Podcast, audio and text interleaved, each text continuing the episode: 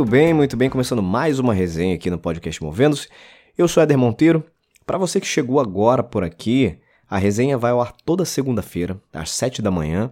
E às quartas-feiras, também às 7 da manhã, vão ao ar os episódios com convidados em conversas muito inspiradoras que valem a pena serem ouvidos. Então recomendo.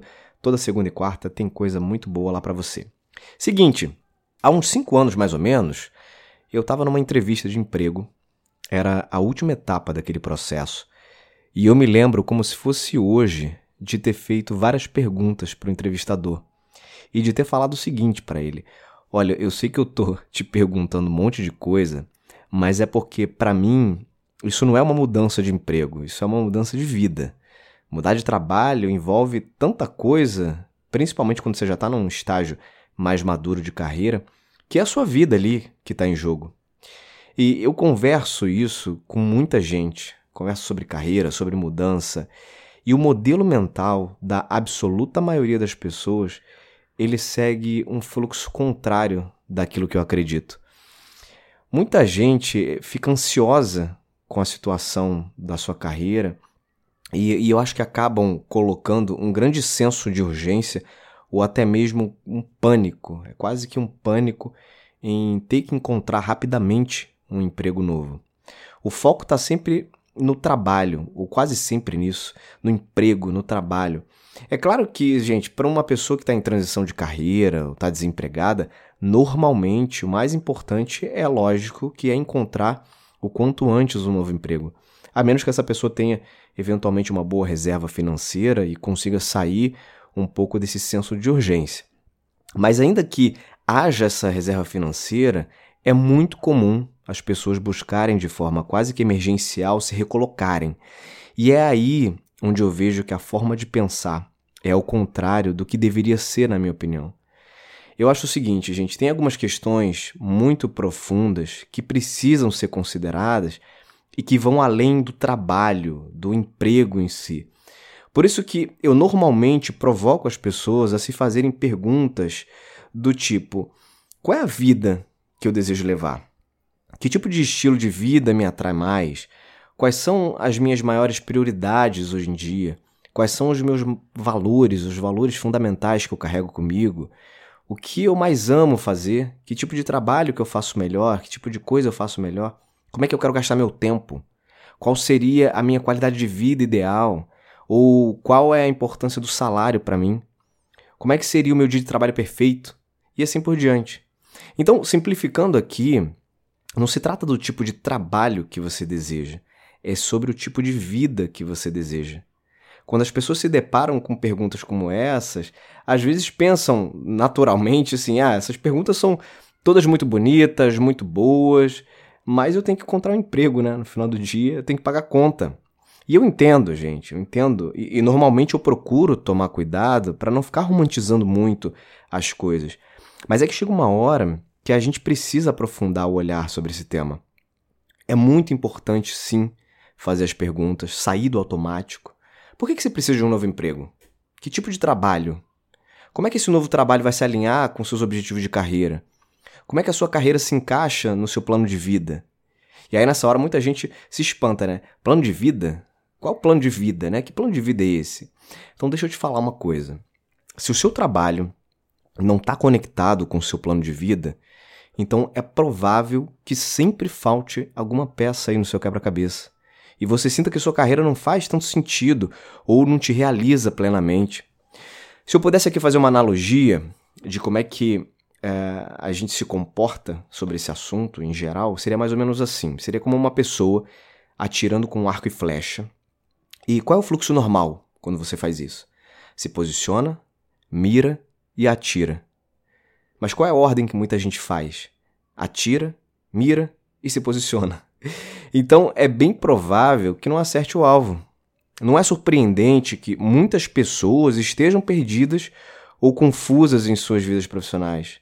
Não é de se admirar que tanta gente se sinta presa, se sinta amarrada em relação às suas carreiras. E eu não acho que isso é culpa das pessoas, não, tá? Eu, eu digo isso assim, é, a, a, forma como a gente foi criado nessa cultura reflete muito esse tipo de comportamento. A gente é ensinado a colocar desde cedo nosso foco em conseguir um bom emprego. Ponto. Ninguém sugere que a gente foque o nosso, o nosso olhar na construção de uma vida. Na verdade é o seguinte: tenha um bom emprego e aí você vai construir uma boa vida. E aí o que acontece é que a gente passa a viver numa ordem que é mais ou menos o seguinte: trabalho, carreira estilo de vida. Então você se forma, se arruma lá um emprego, geralmente é aquele onde você é aprovado no processo seletivo depois de atirar para vários lados. Aí o trabalho, ou uma série de trabalhos semelhantes àquele, ele molda a sua carreira, e então isso determina mais ou menos a sua experiência geral de vida. Essa mentalidade geralmente é inconsciente, ela é passiva e naturalmente ela faz com que o seu trabalho ele se torne não muito mais do que uma rotina ou do que um hábito. O problema, gente, é que assim, em 99% dos casos, mais ou menos, esse modelo não funciona a longo prazo. A gente precisa educar as pessoas para inverter essa fórmula. Ou seja, estilo de vida, carreira e trabalho. Então, imagina o tipo de vida que você deseja ter e o estilo de vida que você deseja viver. Assim que essa imagem estiver clara para você, se compromete com ela. Tente determinar quais carreiras possibilitariam ou apoiariam essa vida, esse estilo de vida em particular. Depois disso, em seguida, você pesquisa, analisa o mercado de trabalho para identificar que tipo de emprego se conecta com essa vida, por exemplo. Pô, Éder, aí você já tá viajando, cara. Isso aí é só teoria, cara. Pô, a vida real é outra. É porque esse modelo ele vai contra as nossas normas culturais, nossas normas comerciais também. A gente foi acostumado a um conceito de vida real que é distorcido, no fim das contas. E é, é difícil chegar a essa conclusão, e é duro chegar a essa conclusão, mas essa é a verdade. Talvez você esteja pensando que esse modelo 2, ele é meio utópico, né? Modelo 2, vou repetir aqui, qual é o modelo 2? Estilo de vida, carreira e trabalho. Ao invés de trabalho, carreira e estilo de vida. Então, esse modelo 2, apesar de parecer muito utópico, porque as pessoas acham que leva muito tempo e não atende à necessidade urgente de conseguir um emprego agora, nesse momento, o ponto é que, ironicamente, é exatamente quando as pessoas estão enquadradas nesse modelo que elas conseguem se manter empregadas na maior parte do tempo. É quase que inevitável. É natural que quando você está nesse enquadrado nisso, enquadrada nisso, você consiga empregos que se encaixam muito melhor para você e que numa entrevista, por exemplo, que você for fazer, você projete um tipo totalmente diferente de energia, porque seus níveis de foco, de clareza, de significado vão te diferenciar de outros candidatos. Agora sim, para deixar muito claro aqui, isso não é um processo simples.